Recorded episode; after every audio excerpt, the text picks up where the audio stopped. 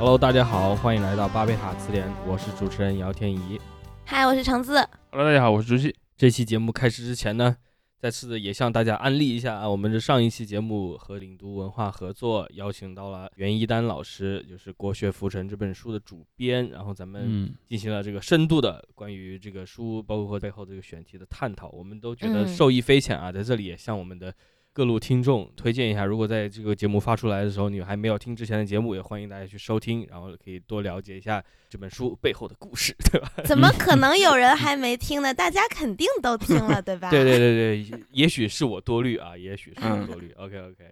然后呢，也希望大家对这类节目多多支持啊，因为咱们也是很喜欢跟不同嘉宾进行观点上的交流。我觉得这些节目往往一方面对吧，内容上大家也可以看到九十分钟饱满，非常这个有价值，大家两周一嗯等，至少还等的内容多一些，所以欢迎大家点评啊收藏。OK，那么这一期节目开始呢，咱们其实也有点迟，等等到发出来的时候，估计离那个事件 发生的时候已经过去一个月了。嗯，没错，对对对。那么这个事件的主人公呢，说到这个名字，大家估计也是已经再熟悉不过了，可能很多人很久以前就熟悉了啊，他就是嗯一个张雪峰老师。嗯嗯，张雪峰老师，我看了一下百科，其实之前我感觉只是在有些网站上面见过这个名字而已，但是就是看百科说他真正红起来是二零一六年，对。然，后在那之后上节目啊，然后自己还做视频、做直播等等。近几年吧，靠这个直播平台的机制，又慢慢的在积累了一些新的粉丝。然后呢，在今年这个六月份的时候，六月底的时候，他的一个这个直播问答的一些内容被网友热心网友啊剪辑了出来，放出来之后，这个还是小事，但是很快就引来了一些大 V 的这个回应。嗯，这个于是就把它再一次的推上了风口浪尖，直到今天。嗯，看到有有些区域还是有人在就是讨论，比如说张雪峰说关于新闻专业，或者是关于这个专业、啊那个专业，其实就是那个 关于新闻学的那个问题嘛。对因为如果听众还有不知道这个事儿的，我就简单说一下，是嗯嗯张雪峰是干嘛的呢？他是一个，他其实自己本身不是，因为世界上没有一个叫做考研指导老师的专业的，他本身是在郑州大学上过学的，然后后来也上过研究生，然后在毕业出来之后就去做了那种叫做考研辅导老师，但是他的工作嗯性质是比较特别的。因为我们印象中，一般的所谓的那些考研名师都是给你讲某一门课的，一般讲什么数学、政治啊什么的这这样那些东西。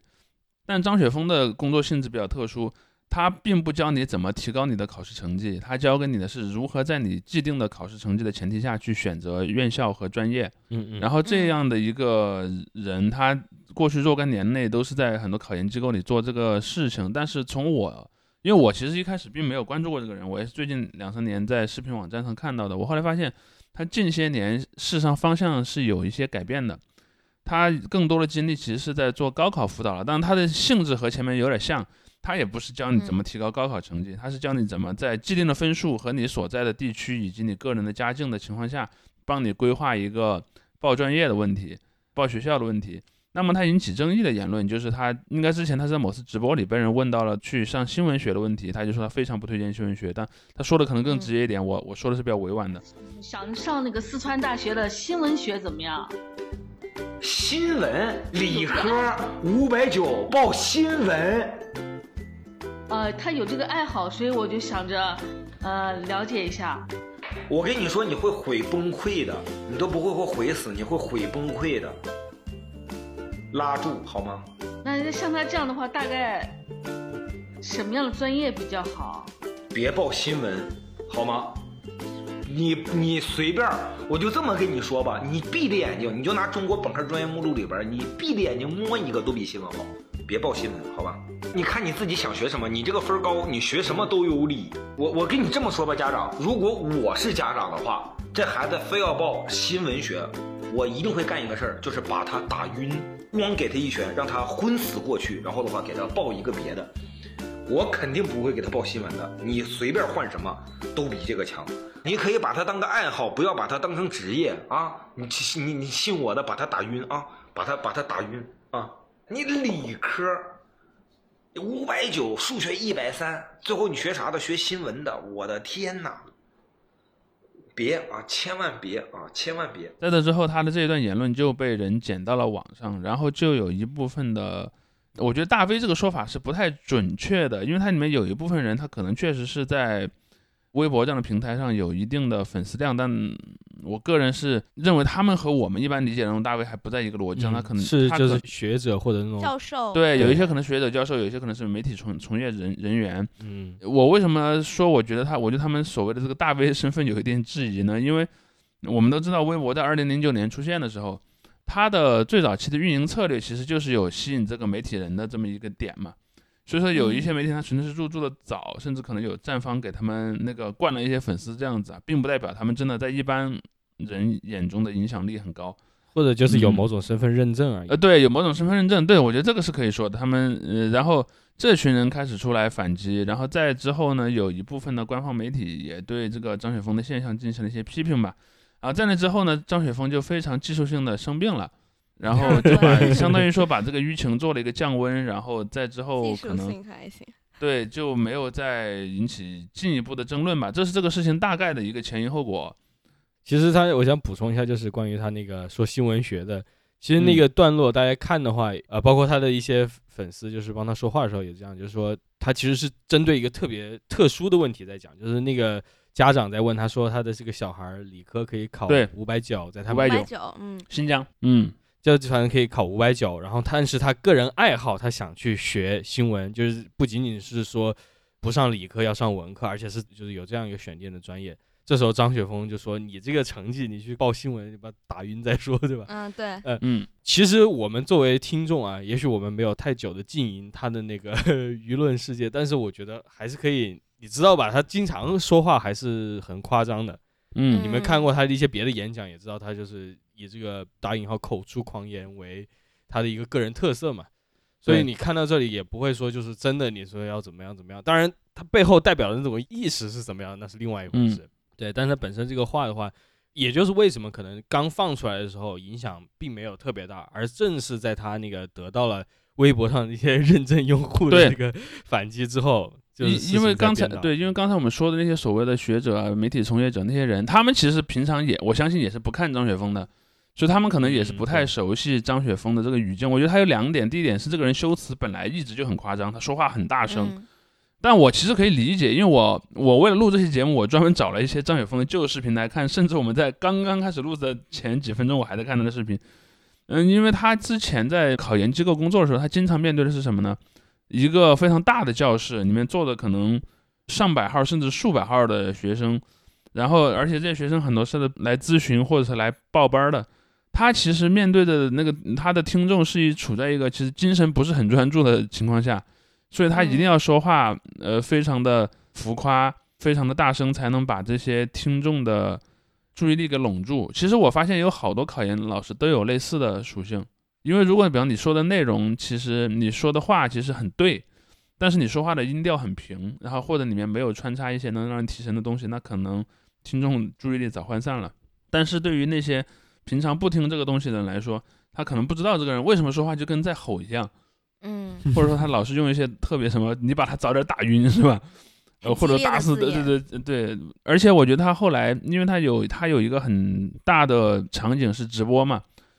我发现这个其实直播是一个比一般的内容更不容易被外界所感知的。就直播，你只有你是他的观众，你在那个时候上线，你才能看得到。因为大部分直播内容，直播的主播本人是不会把它整理成视频上传的，因为他知道在直播过程他往往是别人花了钱来做这个事儿的，所以他其实是不应该把它给公布出去的。所以网上，包括我自己去看，我看到的大部分张雪峰的视频，其实是其他的网友把他的直播录屏录下来，再剪成嗯小段落往上放的。嗯嗯嗯，所以说，我相信张雪峰对于他的视频被一些传媒工作者看到是有一点儿，至少不是他故意要这么做的。对，因为我也是知道这次选题之后，然后我才去看了张雪峰这个人。那所以你之前是完全没看过这个人吗？我都没听过这个名字说实话。然后，但是你听到他声音的时候，你听听过他声音吗？没有？就是比如说你有没？有刷到过，但你不知道这个人是谁，但你在一些场合看到过他，也没有是吧？我看到他说他上过火星情报局，啊、我就对他依稀有了一点记忆，但是嗯他作为老师这个身份，我应该是没有接触到过。然后也是他前一阵子上热搜嘛，然后大家都在我首页也有一些人在讨论，所以我就对这个名字可能有点眼熟。然后昨天去看了一些他的直播切片，还有他线下在一些学校或者课上的呃视频之后，我倒觉得他就是一个很普通的 辅导老师，就是他嗯的语气也好，他的态度，他的一些修辞，然后包括他除了比如说给你分析你这个分儿该上哪儿之外，他会有一些打鸡血或者激励人心的部分。就嗯说你们要努力，然后因为你不知道你的潜力是多少，你考研不是为了考上研，而是为了发现一个全新的你什么的。就是我虽然没有自己去上过这种班儿，但是我们在什么高考动员会、中考动员会也是有过类似的老师来的。就是哦，这这就是那种老师，这样就可能确实会有一些同学会被他激励到，还热热泪盈眶、泪洒当场之类的。所以我就觉得他的说话的方式啊什么的，其实是挺司空见惯的。然后我又看了看他说的内容哈，比如说什么像刚才说的学新闻要打死啊，然后还有什么就是你如果没有关系就不要报什么什么专业，如果你长得不漂亮就不要学金融什么的。怎么说呢？可能乍听之下是会有点刺耳吧。嗯你如果是那个从业者，可能就更觉得刺耳了。嗯就是如果你是一个学金融的，然后是个女性，你就会觉得怎么你说的好像我是靠潜规则上位一样那种感觉。但嗯是我觉得，如果他是对一些就是还在自己的人生道路上在迷茫的人来讲，背后其实他的意思就是你不要选，他只是用了一种比较夸张的理由来让你不要选而已。嗯嗯，所以我觉得这也是，哎，怎么说呢？我觉得呃，大家觉得被冒犯也是情有可原了，我还能还挺能理解的。其实你说到那个就是司空见惯的事情啊，因为我之前在看他那些视频的时候，呃，我确实也有点忘记，就是你提到这一点，我才有点那种回想的感觉，就是他这种说话方式，我因为离学校已经很远了，确实已经淡忘了，但是现在回想起来，就是我是成长在那种什么李阳疯狂英语的环境里面的，但我我虽然不是他的不就早个两年吗？你但是就是因为嗯我所学的东西，然后，但我并不是说我是 follow 他或者怎么样，但就是他那种形象，在当时就是在嗯零零年代非常火热，就是大家都想变成那个样子。包括新东方老师那时候的那种讲课风格，如果大家去上过那种新东方的培训班的话，也都很熟悉。就是那时候新东方为什么比较突出的一个重要原因，就是说他老师都非常有个性，都喜欢胡咧咧，嗯然后跟上课的时候，虽然不会像张雪峰那边吼那么大声，对吧？但是还也是就是喜欢说一些出位言论。你现在可能回去听起来，嗯可能现在包括你看学员的一些回忆，你也会发现，哎，这老师怎么说这种话？不过嗯那个时候就确实大家还就是强调，就是说应试教育遇到一个瓶颈嘛，就是或者遇到一种挑战，就主流的社会就觉得你这个应试教育就特别的压抑了。嗯一边是那种呃正在兴起的衡水模式，另外一边就是这些迷茫的其他的学生，也不一定要走向那个道路，但是接下来怎么办呢？于是，在这个应试的这个大的市场里面，就出现了这种新的这样一种形式，它以更加这种表演性质的教学或者辅导，来让你的学生得到更好的这个教学效果。我觉得这个可能在当时，就是在张雪峰其实成名的前那么些年，他已经形成了一定的这个社会的基础了。就是大家其实对这样的内容是有期待的。然后我觉得这回听到的话，也确实虽然没有唤醒我脑海里面某一个 尘封的记忆，但是嗯就是像晨晨说的，确实回想起来，我在高中也肯定听过类似的人，初中应该没有，主要是还是高中。对，然后有些老师也会用类似的 类似的这个表达方式。对，嗯。不过嗯我在这儿其实是有一个小小的问题的，就是因为其实在我上中学的年代是没有这么影响广泛的互联网平台了，所以在当时其实你上学报什么专业，呃，不管是你高考到大学，甚至可能有些人大学毕业之后去考研。但大学毕业去考研，我觉得那个决策相对在那个年代是不复杂的，但是高中去考什么大学相对复杂一些。那么这个事儿里面的那个起到建议作用的人是谁？在我那个年代，其实最典型的人就是你学校里的那个老师，嗯尤其是有很多学校，他可能跟一些大学、一些高中的学校啊，可能跟一些大学之间有一些长期的比较固定的关系。比如说啊，我们这个高中的人经常去考到某个大学，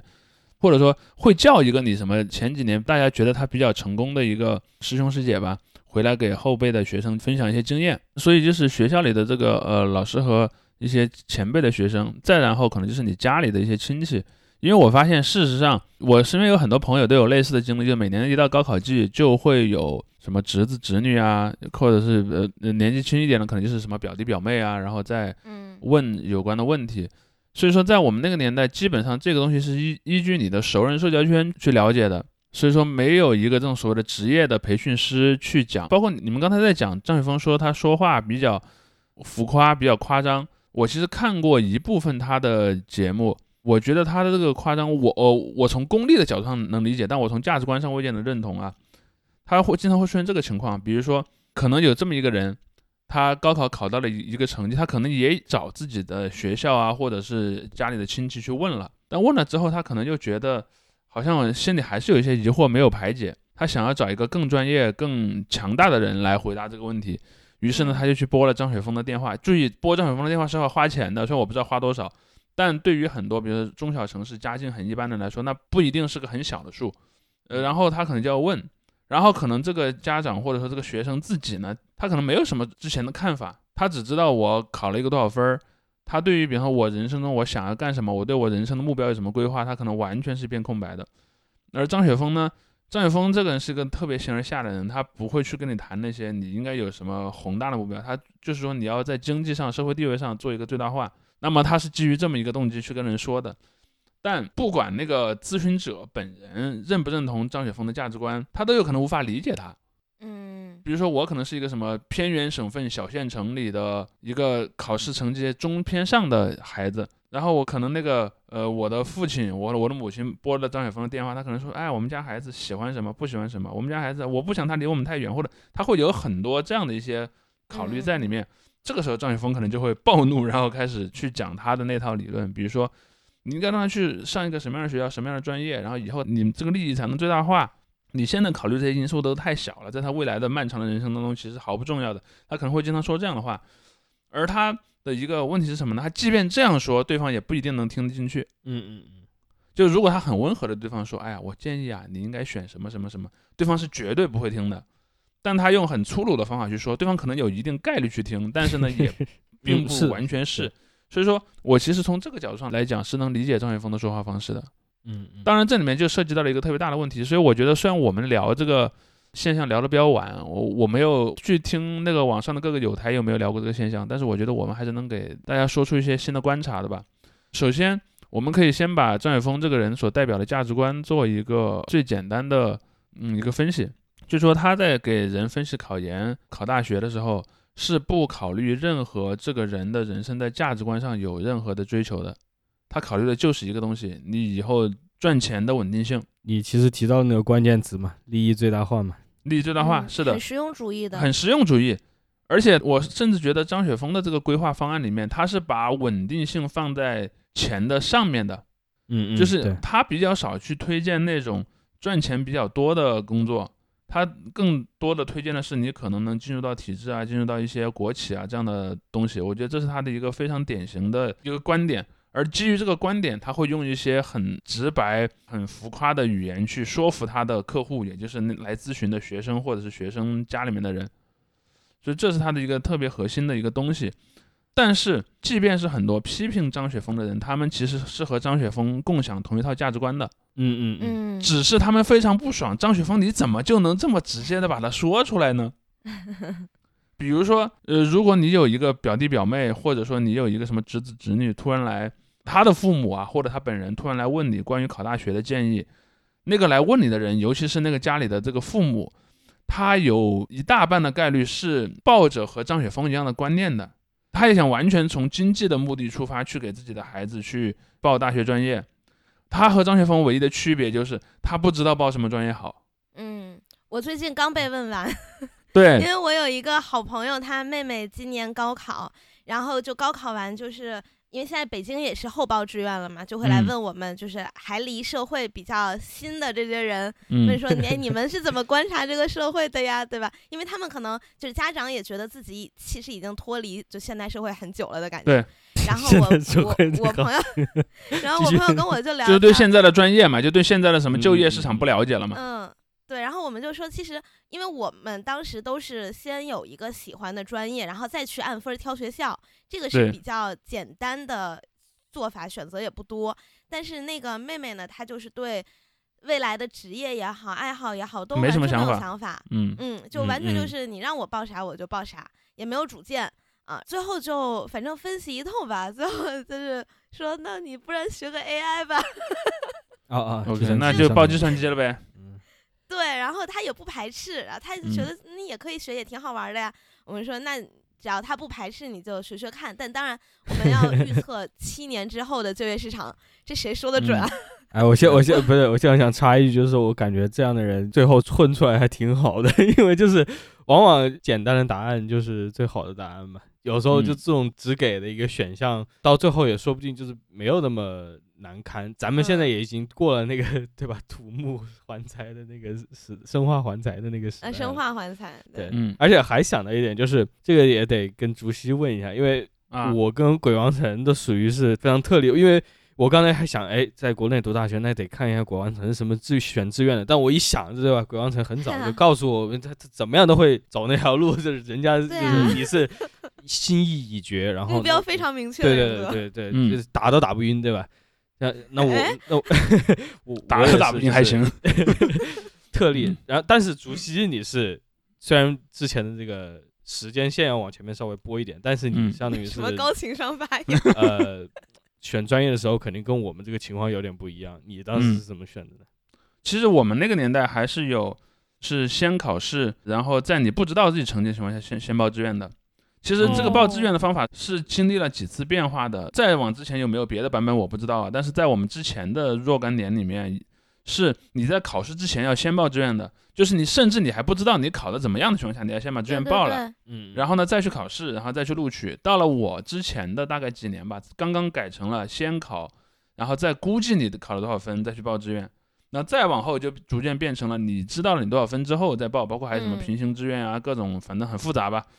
所以在我们那个时候是是那样的，这是报志愿的、呃、怎么报法的问题。但是我其实想讲，我们与其说它怎么报，不如说关于这个高考报志愿的观念是如何被生产的。这里面其实是有一个知识体系的。从我的观察来看是这个样子的，因为我们都知道，在中国高等教育是怎么来的。高等教育的最主要的一个来路是传教士来中国，这些教会办的学校嘛，嗯这是第一个来源。第二个来源呢是有一些清朝的官员，比如什么袁世凯啊，什么包括张之洞啊，我刘坤一有没有我不知道，反正就是在清朝的末期的那批地方总督，他们不是在所谓的办洋务嘛，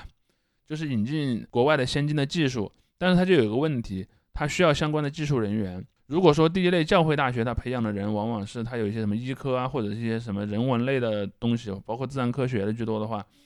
那么这些督府办的学校很多其实就是以偏应用型的居多了，什么煤炭啊、铁路啊、船政啊，然后那个金属冶炼啊这样的一些东西。啊，这是第二个来头。第三个来头则是说清帝国自己，他为了改革，他效仿西方的那种公立大学办的一些公立大学，当然他没有办多久，他自己就垮掉了。所以这三个来源构成了中国的这个高等教育的一个起源。当然到民国时期，很多就变成了国立的高校了嘛。但是在那个时候是没有所谓的你去上了大学能够就有一个什么特别固定的出路的，那时候是没有这个说法的。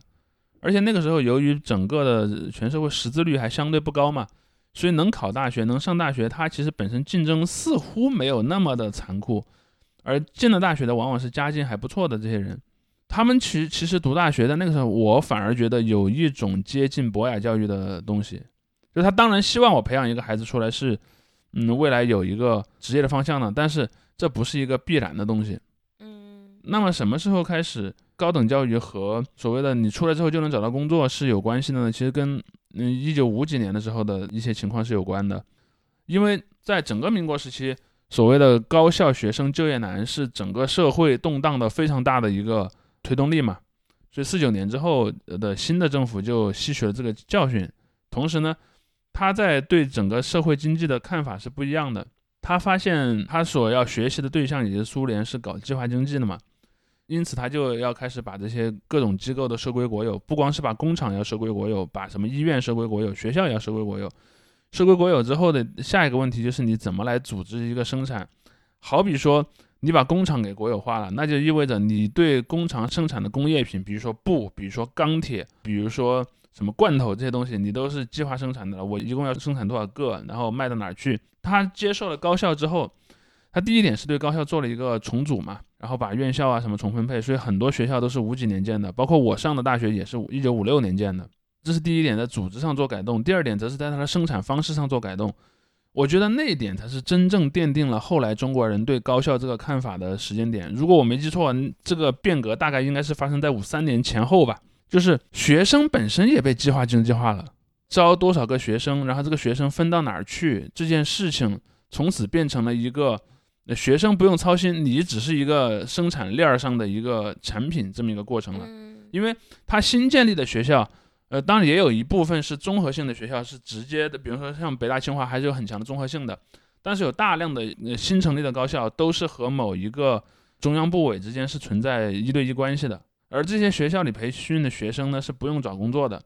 你毕完业之后就直接去你对应的那个部委里面，他会给你分配一个工作。这件事儿是从五十年代就建立的。但是为什么人们对那个时候没有一个很强的记忆呢？因为这个制度没有持续多久。后来就发生了那个政治运动嘛，文革嘛，文革把高考给取消了，就变成了你不再是通过高考，而是通过所谓的工农兵，甚至有几年连工农兵学员的那个体系都没有，有几年是完全中断的。有工农兵学员那都是已经到了文革中后期的一个事儿了，到了七七年才恢复了高考。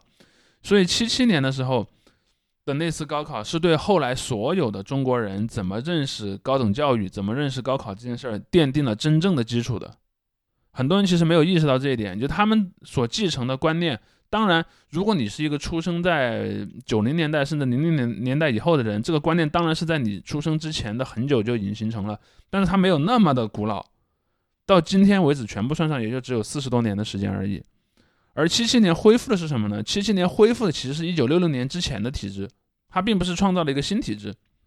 就是你从进了大学门儿之后，你就是已经生活在一个计划经济体制里了。你是一个产品，你是一个等待被大学这个车间所塑造的产品。大学这个车间把你塑造完之后，会按照一个提前的计划把你分配到后面的车间里去，也就是比如说工厂啊，比如说什么政府机关啊这样的一些地方去。只是说你进入这个车间的资格，从以前的靠工农兵推荐，变成了。当然，其实后期的工农兵推荐也不全是推荐，它还是有一个文化水平测试的，只是它不叫高考，而且它那个测试成绩也不做唯一的那个呃录取标准，只是说你进入这个车间的资格的分配方式变了，你不再需要去什么查成分，不再需要去什么工农兵的介绍信，你只要接受完高中教育，你就可以去报名。这是邓小平在七七年的改革当中最重要的一个东西，而且。我想讲的这个重点，还不是说它会有这么一个体制，而是另一个体制还没有出现。比如说，直到今天为止，你如果读完大学，你仍然是有可能以一种半计划或者准计划的方法进入到一些官营机构的。最简单的就国防生嘛。嗯。但是现在你有别的选项，比如说你读完大学，你可以去投一个什么腾讯、阿里的岗位啊，他要不要你那是另一回事儿。但是你你有这个权利。现在是一个双轨制，你既可以去一种。准计划体制或者准终身体制的，包括考公，其实也是有点类似这样一个东西。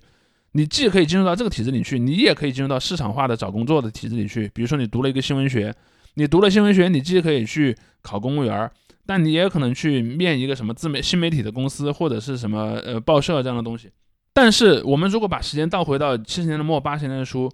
这个第二个选择是不存在的。就是我们很多人都知道，说七六年开始，呃，那个文革结束，七八年开始搞改革开放。改革开放呢，就是市场经济的繁荣。但是市场经济的繁荣是一个过程，而不是一个一瞬间的事情。就是最早的市场经济的繁荣体现在什么呢？一个是在农村的那个呃所谓的农民对土地承包权的一个分配，以及对农产品的市场化。那么在城市里就体现在所谓的打破铁饭碗。其实打破铁饭碗从从改革开放一开始就有了。有一部分人是他甚至都没有端上这个铁饭碗，所以在那个比较早的年代，除了农民获得了自由经营农牧业的权利之外，另一个就是城市里开始有了所谓的非公有制的工商业，而那个时候从事非公有制工商业的人，往往是被认识认为是城市里的边缘人，比如说那种小商小贩，或者找不到工作又考不上大学的，呃，然后也进不了厂、接不了父母的班的这种城市的回城知青。而那个时候，没有人会认为一个大学生会进入到体制之外的经济活动里去的，因为那个时候也不存在腾讯、阿里，也不存在华为，也不存在这样的一些东西。就是说白了，那个时候的市场经济的这些机构是无力为接受过高等教育的毕业生提供一些工作职位的。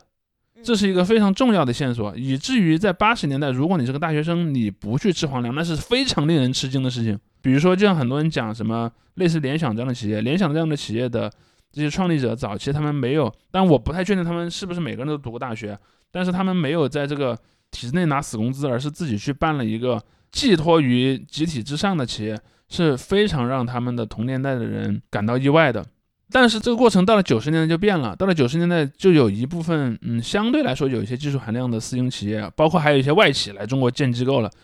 所以到了九十年代之后呢，你就会发现，大学生的找工作的这个面向，他们会去哪儿？市场自然就做出了选择，有很多人是愿意去外企和私，尤其是外企，也有一些，比如说一些技术类的，像什么西门子啊，像那个阿尔卡特，像比如说我的那个专业。不不能讲我的专业吧，我就我的我的大学，你看我的大学，其实在我之前是干嘛的？最早的时候它是个军校嘛，你就你毕业之后，你自然就成为了解放军的那种技术的军官。但是到了八九十年代之后呢，逐渐随着那个整个国家的裁军啊，包括呃对军事上的这些一些投入的减少，变成了一个含有一部分军事项目的民间的高校。那大量人出来之后，就是去国营的这些通信啊，包括电子这方面的工作嘛。像我们的有一有很多前辈的这些。呃，师兄师姐，甚至在我上学那个年代，有很多人觉得我毕业了去中国电信啊，或者去地方上的什么邮电局，或者是什么地方上的科技局这样的。当然，平行的路线就出现了。平行的路线就是你去进入到那个私企，比如说华为、中兴，或者你进入到外企，像什么阿尔卡特，然后像那个诺基亚、摩托罗拉。嗯然后这几个路线其实是在那个时候是平行的，但是这个路线在八十年代还没有出现。但是大部分人对于高校这个事儿的认识是在八十年代形成的，就是一个认识形成之后，它要被替换没有那么快。因为我记得我在零几年我上大我上高中的时候，我的高中老师给我们讲的是，他说你们要好好学习啊，好好学习，考一个好的大学。他举的例子。那个好的大学出来之后的那些你们的前辈们都去了哪儿呢？他先说，哎，我们有以前有一个学生，他去了中国海关，哎，他那个工资也挺高的，而且作为海关的那个官员，他们经常没收的罚没那些东西，他们还能从里面搞一点好处。其实这个东西是犯法的，但是他就这么大言不惭的在课堂上跟他的学生说。但是你会看我那个老师应该是六十到七十年代出生的吧，应该是六十年代出生的人，他眼里这些东西都是天经地义的。而且他认为这是个非常好的出路。反正在我的印象中，他从来没有讲过一个前辈的学生后来去了某个市场化的，比方企业里面当了高管或者当了什么高级的专业技术人员，他从来没有举过这样的例子。但我相信这种人肯定是存在的。但是在他的认知里，他是不知道有这样的人的，或者这种人跟他之间的那个联系也不是很紧密。而他讲的例子往往都是进了政府机关啊、什么军队啊、什么高校里面做了一个教职，这是他想象的一个好的东西。所以我就想讲的是。其实我的高中老师讲给我的故事，已经和他那个时代的社会现实不一样了。嗯，但他是不知道的。我甚至不觉得那个高中老师有骗他的学生的动机，他没有那个动机，只是说，比方说你生活在一个内陆省份的小县城，你能听说的那个江湖传说，那就是这样子的，对不对？所以说，这就是我要讲的重点，就是这一种认知被生产出来之后，它是稳定了很多年的。甚至张雪峰也是这样的，张雪峰讲的那套的理论，其实也是服务于这样一个认知的。我看下来，他这么多的讲的内容里面，我觉得他是非常倾向于去吃皇粮的。他经常讲，哎呀，你知道吗？有某一个高校，那个高校啊，它名气很小，名字听着也很土味。但是你知不知道，有某个系统的那个国企，他们只会从两个高校中去招生，这是其中的一个。他会举一个这样的例子。呃，如果你觉得你是个很有理想的人，你一听你会觉得啊，这个太市侩了吧？或者说我可能根本对那个东西不感兴趣，但他可能就会告诉你。那个系统的国企，第一，他待在里面是很稳定的；第二呢，他工资待遇也不低的。其实张雪峰个人的年龄并不大，他跟我差不多大的，他是八四年生的。但是你你听他说话的那套观念，就好像是一个我的叔叔那辈人的说话一样。就是在在他眼里，他对于这种市场化的东西，但他也不是敌视了。比方说，他也不会告诉你，哎呀，去干什么。互联网行业是很坏的，他只是说，哎，你去干互联网行业可能不是特别稳定，你可能赚的多一点，但是你可能好几年之后你就失业了，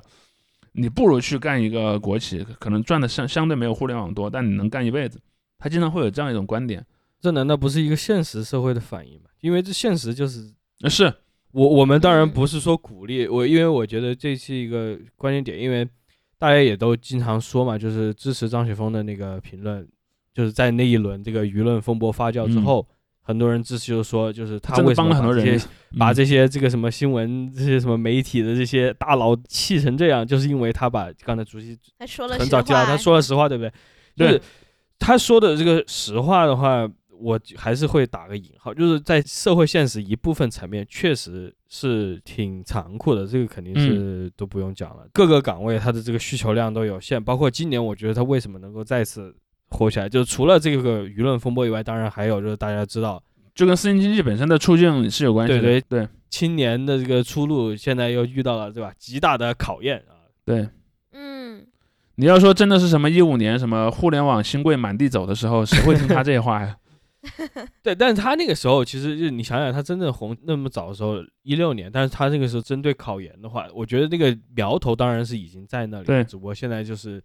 现在肯定是更当这明显了嘛个。对对私营的场域慢慢的热度下来之后，它缺省的那一部分，无论真实与否，都是被官办的这些东西替代了，或者被它重新夺回了这个阵地。或者也不能讲夺回，这是我刚才讲的，因为他们两个之间不是个替代关系，两个是各走各的。就像我说的，在八十年代的那个非公经济的，到九十年代啊，非公经济开始为大学生提供一些就业岗位了，但这个时候它并没有取消掉那个原来的公办的那个那个市场的，只是两个市场的大小或者说它的前途的那个好坏之间存在的一个对比。我们可这里可以 Q 一下我们之前的节目里聊过的一个角色嘛，就是《漫长的季节》里面的那个秦昊演那个角色叫做呃宫彪嘛，彪子。嗯彪子这个角色，其实我觉得是有点过于戏剧化的处理了。他，你看他的人设是什么？是九十年代分配到东北的国企里的大学生。你看他分配到单位没几年，单位就垮了。然后几十年后，他在当出租司机嘛。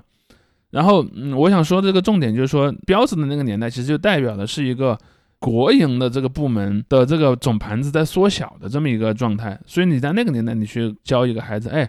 你去报一个那个冶金专业吧，钢铁工业部的那个岗位都是从那个呃大学里招的。然后你说我有一个表哥叫公彪，然后然后刚去了钢铁厂，去年被那个裁掉了，你根本就不会相信他那套说辞的。嗯嗯，但是就是咱们现在这个经济，包括国营经济的这个组织形式，跟那个时代也是还还挺不一样，的。也是不太一样的。现在的这种相当于指标式的形式嘛，留一部分的这个真正能够吃上皇粮的，对吧？然后剩下的底下其实都是合同工嘛。或者说皇粮种姓的那个呃分层化，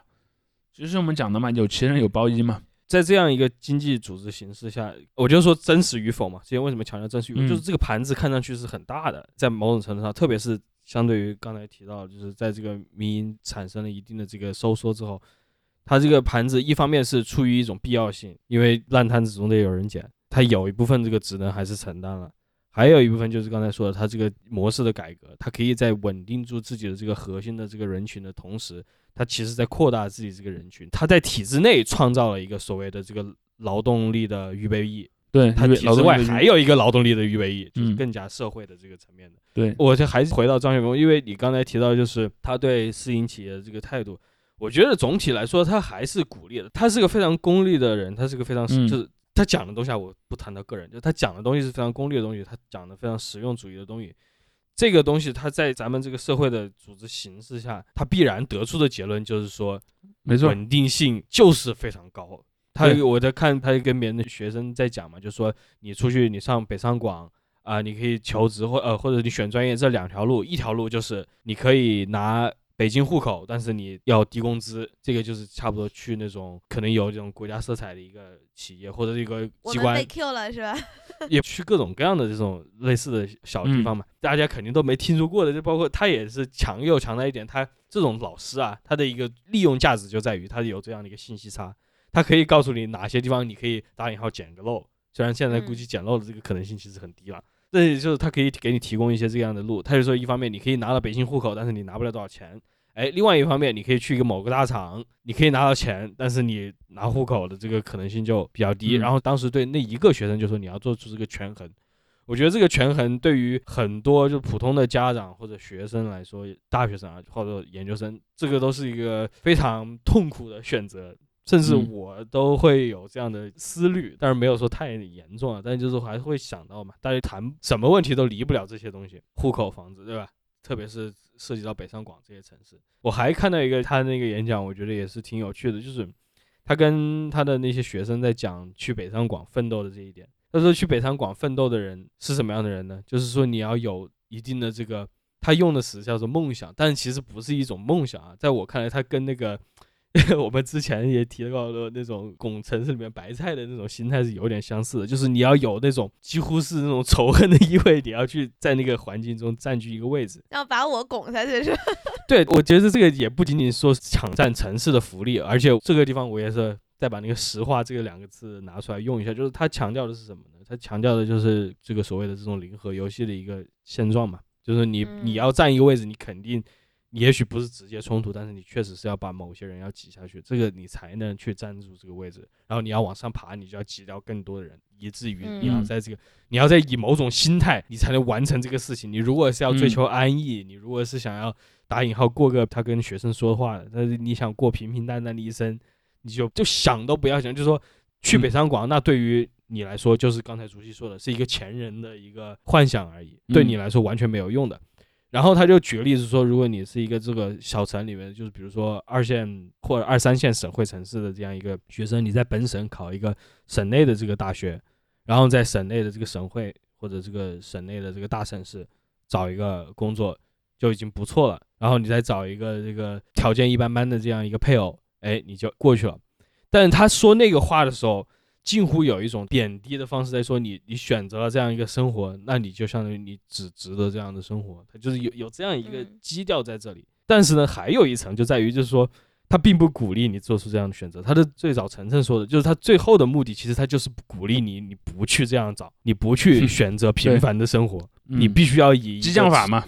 对你必须要有一个某种横劲或者怎么样，你要往北上广冲。而如果你没有冲上去，等待你的就是刚才讲的，你你就只能这样或那样。所以我觉得这是他那个演说里面还挺重要的一层，就是他经常其实在给那些打引号普通的出路提建议，然后他那些建议经常都不中听，也许有些人还是听进去了，但就是那个建议，他最终的目标其实是让你不去做这些事情。在我对这个初步的观察来，我觉得这一点还是怎么说？这是可能就是他最终的这个欺骗因素所在吧。因为就像刚才说的嘛，他也知道你北上广的话啊，非常粗略的讲，如果北上广在目前是个零和游戏的话，那你为什么还要怂恿那么多人去？就是真实的目的是没有他的意思就是说你你不去。争什么都没有，呃，你争了搞不好有，但也不一定有。对对对，但总的来说就是不管怎么样，你都得去争一争。他包括他所谓刚才最早提到他考研的那些打鸡血的这一点也在里面你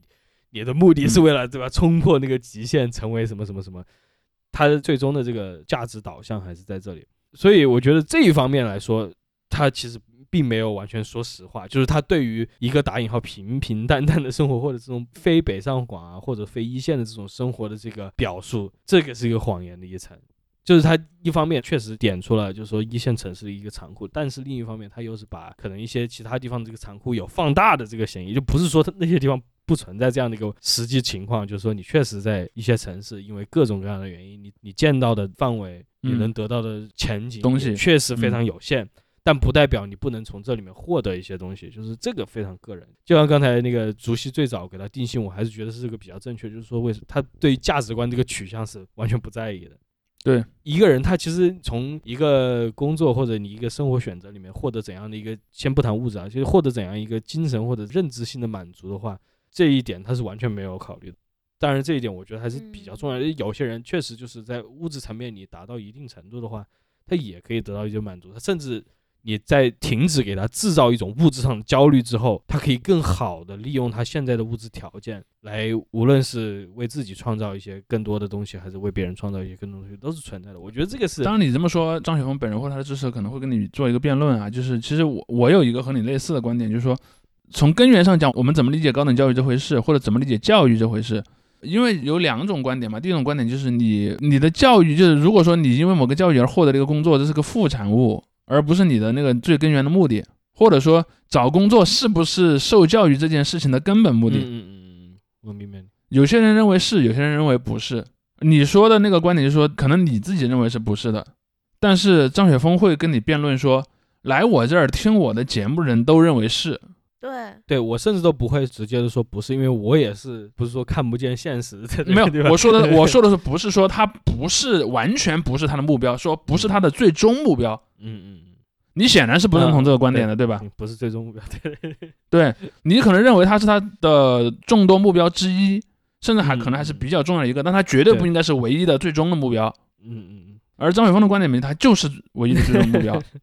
他不可能有别的。你去上大学是为了干什么的？就是为了去兑饭票啊！这个说起来，如果要真正的去，也许啊，现在不展开，但就是你去真正的去做一个这个精神上的考量，它说不定最终也不是一个经济上的东西，它可能是一个精神上的一种凌驾于他人。但是这个不谈了，这个这这个是只是猜测。你如果要非常细的去说，是可能有这个东西的。但是我想说的是，在张雪峰的逻辑里面，你说的在精神上凌驾于别人，那也是通过工作去实现的嗯。对对对，是，比如说你上了某高校，然后你去进了某个什么中央机关，或者你找了个很 fancy 的工作，你显然是可以鄙视别人的。你鄙视别人的本钱是从这儿来的。你鄙视别人的本钱，不是说因为你仅仅是因为你上了一个大学，这个大学的名气比别人大，而一定是那个大学出来要有一个 outcome，要有一个兑换出来的东西。比如说，我上了一个名气不那么大的大学，但我进入了一个终身制的非常稳定的一个国企，我日子过得很安逸，难道我不能鄙视你吗？这是他的那个来源。嗯嗯，就是说，我想说的是，在张雪峰这儿，这件事儿成了一个终极的目的，是，而且张雪峰会认为，能来向我咨询的人，他们也认同我这个观点。所以我觉得为什么那些无论是媒体啊，还是那些微博认证用户的一些驳斥，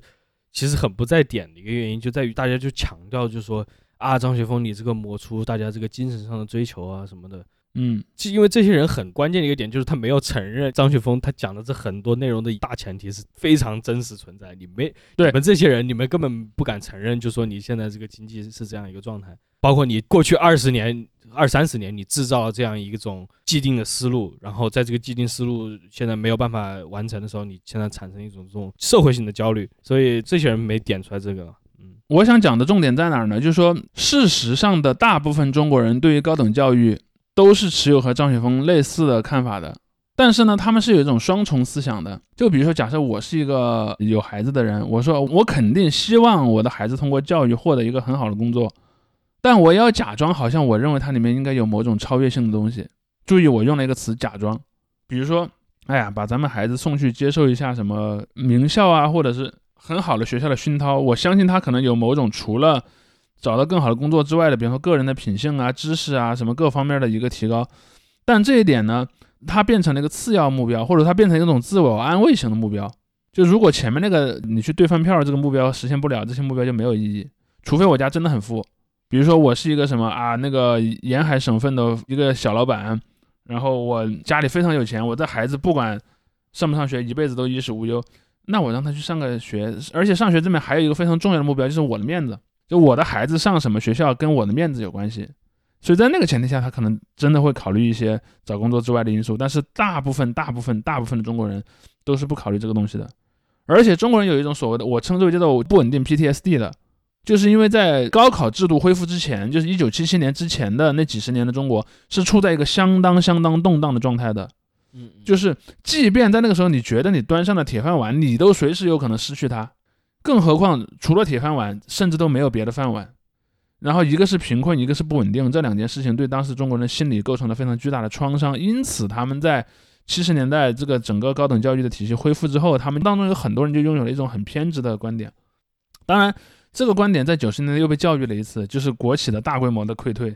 嗯呃，包括还除了国企，还有一些其他的国营单位，比如说事业单位也好，或者政府机关也好，其实在九十年代都有一个溃退。所以当年有一个说法嘛，叫做下海。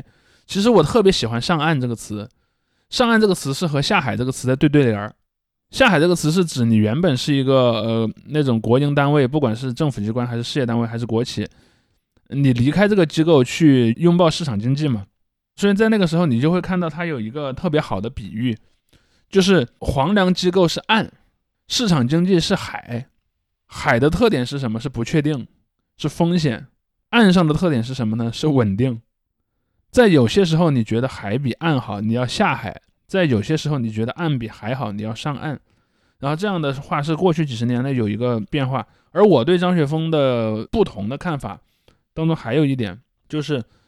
我就不管价值观了。我也不去讨论高等教育应不应该有去兑饭票之上的超越性的价值，我就只讲事实。比如说，你鼓励孩子们去进入到一些那个稳定的，然后那个所谓的国营或者准国营的这种领域里面，你有没有想过，五年之后可你你面对的可能是一九九八九八年，就是你有没有想过你在造就一批公标？他其实是完全不考虑这个因素的，但这个可能性你是完全不能排除的。嗯嗯，是这样的。那我觉得竹溪刚才说到一点，就是说什么样的人会去问张雪峰嘛，对，对吧？我觉得其实这点很重要。就像我肯定是不会去问张雪峰的峰人，我们这几个人可能都不会去问，但是我相信会有很多人去问。就像我被别人问说，哎，我孩子要高考，你觉得他报什么志愿好？这个时候我会问他说，那你孩子自己有什么兴趣爱好或者有什么理想吗？那如果都没有的话，那你说我还能怎么建议呢？那我只能说咱往好好找工作的方向去找。对然后那同样的工作相比，我如果给他推荐进大厂，那 对吧？那怎么就感觉跟把人家孩子送断头台一样？对，就是那我肯定会推荐一些可能更稳定，然后让他的一生能过得更顺遂的这种工作。对就，觉得这个是他那个语境下，其实他只能给出这样的答案。然后我也看过一些切片，是那个家长说他孩子想学什么什么，然嗯后他说我家也能支持，但是我就还是想了解一下这个行业现在的状况。然后张雪峰说，那如果你家能支持，你就让他去学呗，就是他。你让他开心就好，就比如说我，你像我们嗯。那个出版社最近在招聘，然后就会发现好多都是北京人呢，嗯，因为你能接可能家境也不错的，对，对啊，赚的也不多，但是可能比如说你是本地人，你也不用考虑租房，然后嗯。你也没有什么户籍的问题，然后你可能就是觉得啊，这个工作我做起来特别好玩儿。因为我有个朋友在以前在豆瓣儿工作，他以前跟我说过，他说在豆瓣儿的那个电影的那个运营里面就有一个人也是个北京本地人，他就觉得嗯哎呀，加不加工资我都我都可以。他他我是他我是真的很喜欢电影这个这这件事情。我对对，啊，比方说我每天就 就在什么给这个给这个豆瓣儿电影维护它的数据库，我就已经很开心了。就嗯，这种人确实也是存在的嘛，只是说这种人他可能就不会那么困惑的要去花钱打一个什么考研名师的电话去咨询自己的人生。对所以我觉得就是会去那儿问的。你像有我看到有很多都是，比如说小县城啊，或者对更，偏或者远的地方。对，或者是中西部啊，信息比较闭塞的地方啊，这样的。对，所以其实他是去买一种信息的，所以我就觉得这个语境是让他给出这样建议的一个很重要的对上下文。因为会去问他的人，确实很有可能对那种生活是有更强的偏好的，嗯、而他只是经过长期的那个总结之后，他发现哇，我这么说是符合我的这个市场的需求的。对，哎，但我也很好奇，就是你说，如果比如说他给了这个孩子一个建议，然后这个孩子照着他的建议去做了，他会有那种道德上的责任心对吧吗或者什么？对我觉得啊，不会，我觉得从张的角度来讲，他觉得自己做了好事儿。嗯或者说他很早也会在他的那些讲话里面跟他学生就讲，就说不是每个人都能成功，相反的，可能也许很多人都不会成功，所以就是你照我说的去做，成不成功也不一有很大一部定能成分也是也是对靠天，对吧？也是炮灰，对这 有免责声明。对，这个免责声明嗯，但也确实这是一个现实嘛，你除非你对对吧，手眼通天，你拿来这什么嗯对，当当然我我对他素不相识？对我对他的还有一个不同的意见，就是说按他的那个观点去选的人，其实有很多人说，哎，我没什么主见，或者我没有什么喜欢的东西。其实这个是中国教育更大的问题，就是在那个比较嗯小的那个年龄段，你没有让这些孩子去体验一下，比如说什么样的工作、什么样的人生是我喜欢的。相反，如果一个中国的学生表示出他在关心、在他思考这个问题，反而有可能是被他的那个父母啊，被那学校里的教师去批评的。嗯他先把你的个人层面这些心理需求压制压制个十几年，然后到了你十八岁的时候，突然说来，你说你以后要干什么？所以这件事本身其实是一个挺不公平的一个东西，而很多人其实是在人生的很后段才发现自己喜欢干什么的。嗯而且他发现的时候，他他搞不好已经就是他发现那个工作跟他的那个学的那个高校的专业其实也没什么关系，就像张雪峰对吧？他当了一个考研教师，但是他学的是叫做给排水专业嘛，是一个那个对，通下水道，对通下水道还行，就他也没去通下水道嘛，对吧？马里奥是吧？对，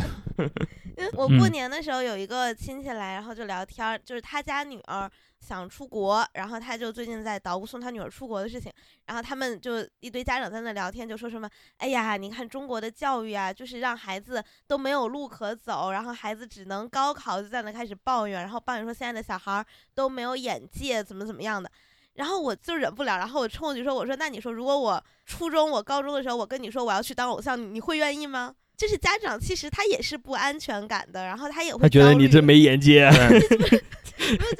当你的孩子他真的想脱离应试教育、脱离高考去做一些事情的时候，其实家长也会很不放心，甚甚至很大可能是不认可的。所以当孩子他到了要自己做选择的时候，你发现他的眼里怎么好像只有高考，就好像高考完他他人生就要结束了一样的时候，这家长有很大问题啊。我跟你讲，我就你们说这些，我我想了一个事情，我想了一个词儿，叫做 hustle，英文里面的 hustle。嗯，你英语好，我就是想联系一下，就说大家是吧？国内谈嘻哈文化嗯啊，一个刻板印象就说是美国的什么贫民窟、黑人票子妞，对吧？但其实不是啊，嘻哈文化它造就了一个什么呢？你想想那个兴起的年代，它从七十年代末开始出现，八九十年代达到一个高峰的这个期间，这个时候我迎合的是什么时代？是美国的这个里根经济的自由化的时代，包括克林顿时代的自由化。那个时候，美国的这个新政的彻底的瓦解，那种社会福利的一个大幅度缩水，那样的一个情况下，对于他们那种黑人群体、少数族裔群体冲击是非常大的。他们也面临了，就是说，我现在这个社会福利大幅缩减，我小孩子没没地方上学，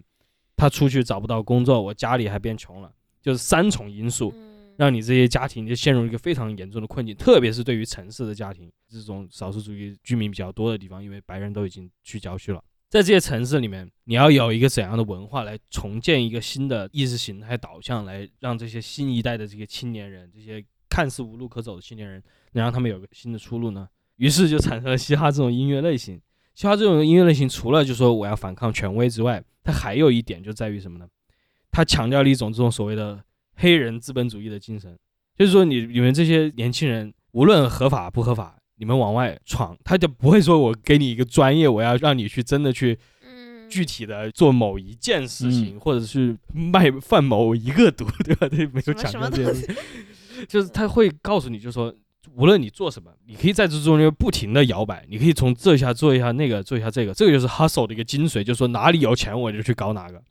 啊哦。但当然在咱们这个语境下，一定要合法。啊嗯哪里有钱就去搞哪个。就是在这种精神下，其实我觉得对于美国社会零零年代那个时候产生了一个比较大的一个，就是在这种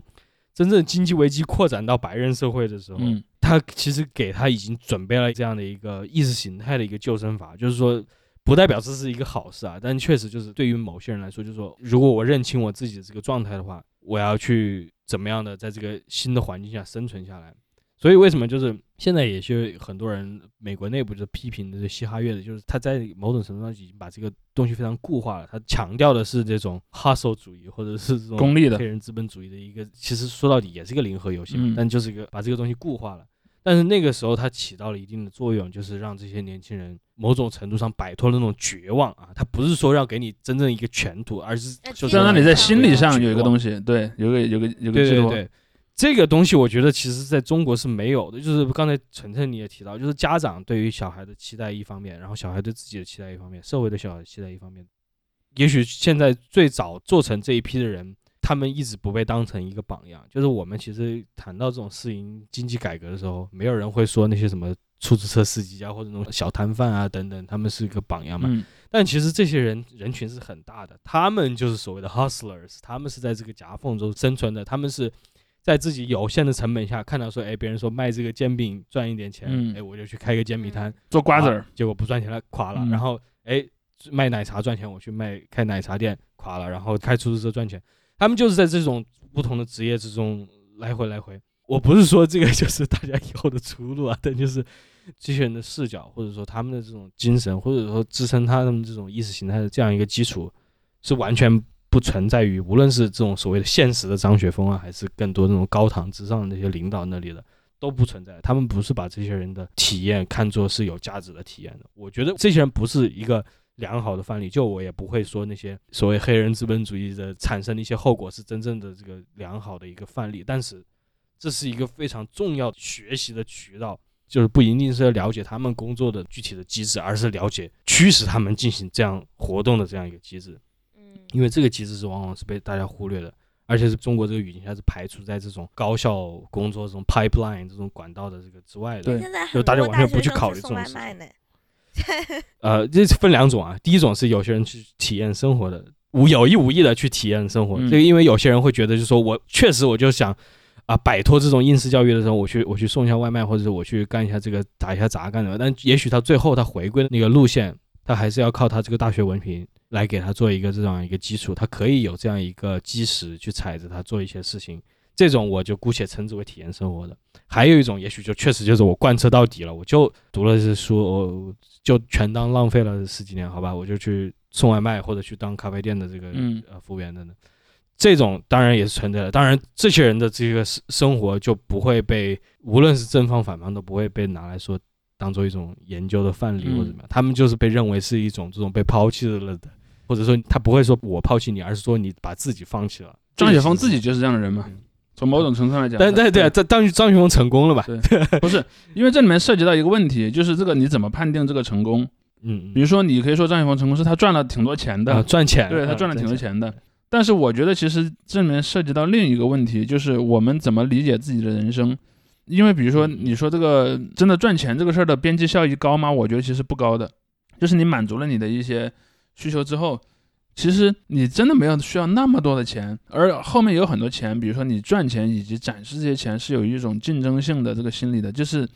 说白了，这是一种。就是你刚才说的一个东西嘛，叫零和博弈，就是我不断的在和别人处在一个竞争的状态，就是我觉得是一个比较嘻哈文化吧，我也没钱，我也要戴金链子。对，就是就是它里面其实是有这么一种不断的竞争的这么一一种心理的。但我其实是觉得我们的教育当副产物是一个必然。对我们这个心，我们这个教育当中其实缺乏的是一个东西，是比方说你找到一个你自己喜欢的东西，其实你不需要去跟别人争的。嗯，当然你，你希望要做好，这个肯定是会有这个动机的，但是你不一定要跟别人。比如说，我是个在那个公园里吹萨克斯风的老大爷，我可能一辈子也不能吹成一个那种特别好的能去职业的那种音乐厅里演出的水平，但这件事儿让我很快乐。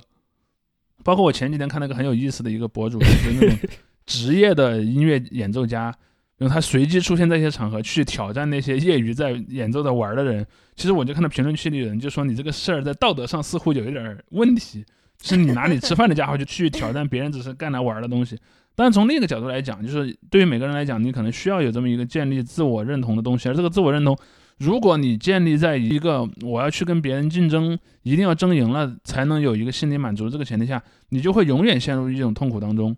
当，你仍然有有权利选择这个生活了，但是我觉得你可能也要看到有的这个生活之外的东西。这是中国人讲的，我觉得中国人这个氛围里面，尤其是在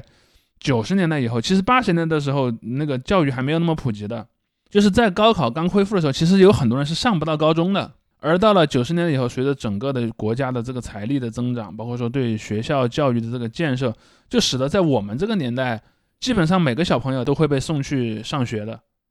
甚至如果你家有条件，一定会把你弄到高中的。我记得在我上初中的年代，其实就会有一些在初中的时候考试成绩比较差的同学，他可能是上不了中学的。甚至你觉得以他那个成绩，你一定让他去上高中，他可能也考不上一个什么样的大学，但是他家里还要专门花一笔钱让他去高中里上学，为什么呢？这个其实就是我前面说的那个，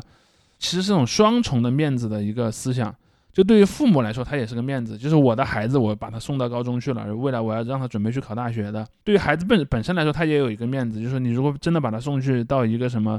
直接去打工啊，或者去干什么，他可能会觉得在心理上有一些些的问题，但对于孩子自己来说，可能影响没有父母那么大了。但是这就是一种我说的那种竞争性的文化所带来的一个，姑且不用价值判断上的好和坏，但它至少是一个会出现的副产物吧。但是我觉得我们的一个，如果作为整个社会来讲，有一个义务，就是你要提供除了这样的选择之外的选择。当然，可能有些人他天生就是喜欢去竞争，喜欢去。喜欢那个感觉的，喜欢去卷，他是卷王，生来就是卷王。但是你要给大部分人一个不做卷王的机会。事实上，给其他的人不做卷王的机会，对卷王也是有好处的。你就少了一些，对你的那个卷的效率会提高的，就是不会有那么多原本就是对地狱模式的通关。对，而我觉得我们的教育里面最缺乏的其实是这个东西。而且我认为，以中国发展到今天这个社会上的物质财富的水平，其实是可以支持我们在这方面做一些改革的。虽然可能也改不掉很彻底，但至少是可以退一步的。就像刚才提到了嘛，对于所谓的平凡生活的这个这个接受嘛，或者是这个缺乏的塑造，但不是说接受，因为你现在跟大家提一个平凡生活，大家这个想象中的东西。也许是很大程度上是一个负面的东西，这个在根源上是没有一个接受的，因为它作为一个正面的概念，它就没有得到真正的形成，或者它正面的概念其实是跟另外一个东西挂钩了，比如说平凡的生活是在你某种经济稳定之后达成的，才能叫做平凡的生活。你在对你在之前你去背着贷款去种地，那当然不行，对吧？所以就为什么谈到刚才那种就美国那个情况，那种意识形态的产生，就是现在我觉得你能做到就是让大家不绝望，这当然是一个 一个事情。但确实像主席说的，你要得做另外一种东西，能让大家是说，我不仅不绝望，还可以有一定的这个奋斗的憧憬。嗯而且这个奋斗不一定是说要像过去那样拼了命的或者怎么样，而且让这个憧憬的环境说不至于说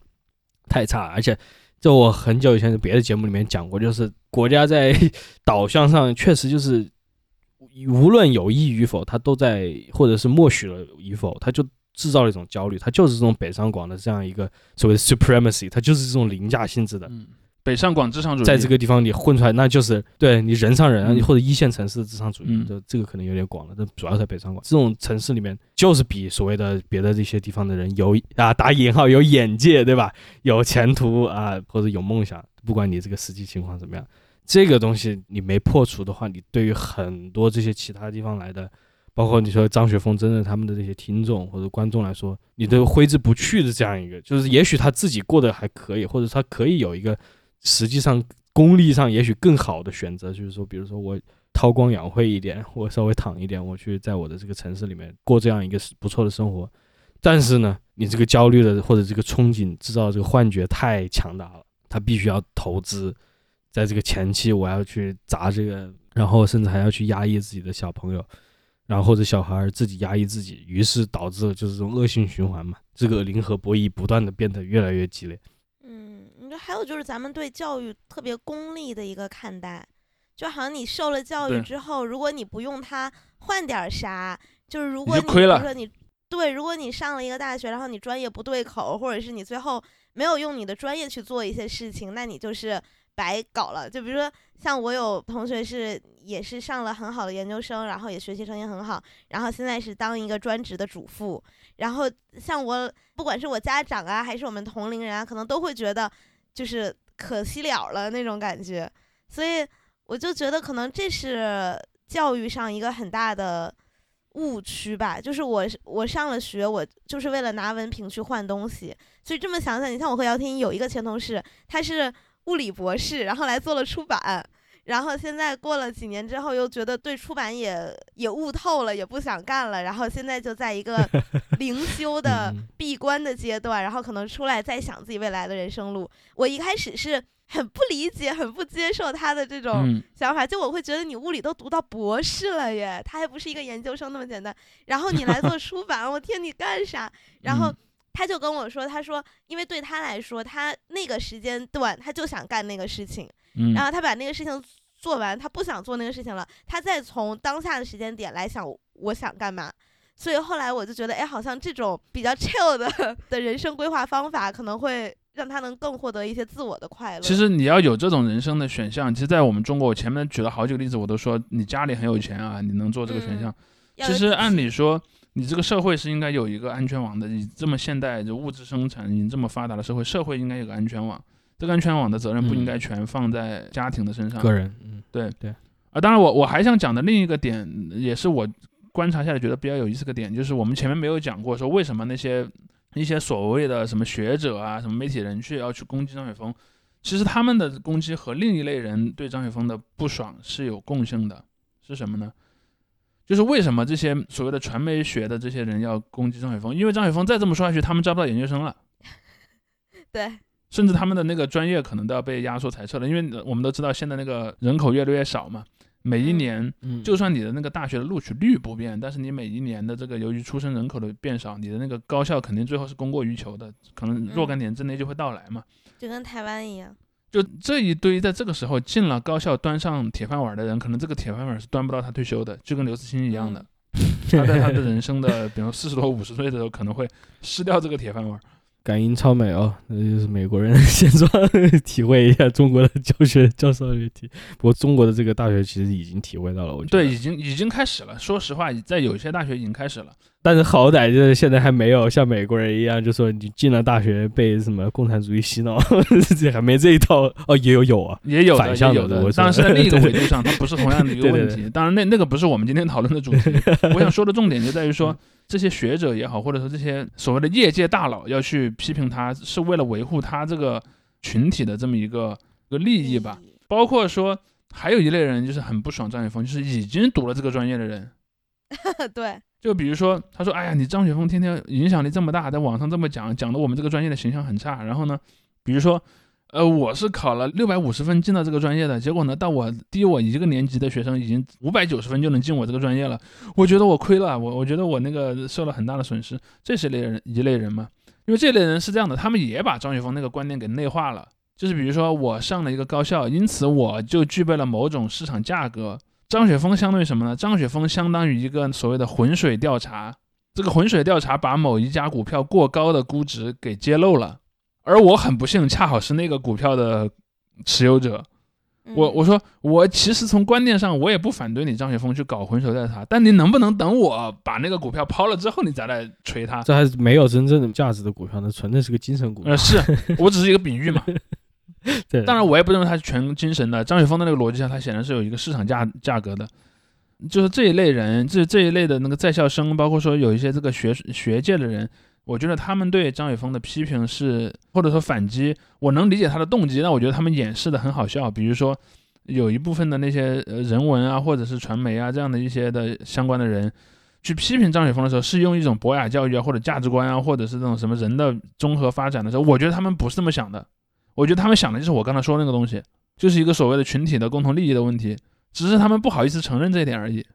或者就像刚才我也讲过了，就是你在一个不承认现实的情况下，你去谈这种博雅，你去谈这些东西，谁管呢？对吧？嗯谁信你啊？是的，但是就是哪怕在这么激烈的对于专业和大学和教育的讨论中，都没有人提到文学和哲学吗？都没有人提到我们中文系和哲学系吗？对你，你那个已经被排除出坑到不能再坑了，对对 对，我就一直在找张雪峰锐评中文系、哲学系，哎，没有。不稀罕，没有人没有人问，人家嗯压根儿都不会问你。去读哲学系，你最后就会变成魏明子。哎呀，所以大家知道什么专业绝对不能报了吧？嗯，哎，嗯难过了。OK OK，不过你们的卷王应该还是比较。我们万金油专业，好吧，你出来干啥都行。还能考公呢。中文系还好，对对啊中文系其实他锐评了，他就说可以嗯考公，对，啊可以去嗯，读好。吧，行吧，OK OK，嗯，行，那今天咱们就先到这儿，好，那我们下下周再见，下期再见拜拜。拜拜。Cause ain't nothing but sweat inside my hands. So I dig into my pocket, all my money spent. So I get deeper, but still coming up with lint. So I start my mission, leave my residence. Thinking how could I get some dead presidents? I need money. I used to be a stick up kid, so I think of all the devious things I did. I used to roll up, this is a hole up. Ain't nothing funny, stop smiling. You still don't nothing move but the money. But now I learn to earn cause I'm righteous. I feel great, so maybe I might just search for a nine to five. If I strive, then maybe I'll stay alive. So I walk up the street, whistling this, feeling out of place, cause man, do I miss a pen and a paper, a stereo, a tape, taper. Me and Eric being a nice big plate of fish, which is my favorite dish. But without no money, it's still a wish. Cause I don't like to dream about getting paid, so I dig into the books of the rhymes that I made. So now's a test to see if I got pulled. Hit the studio, cause I'm paid in full.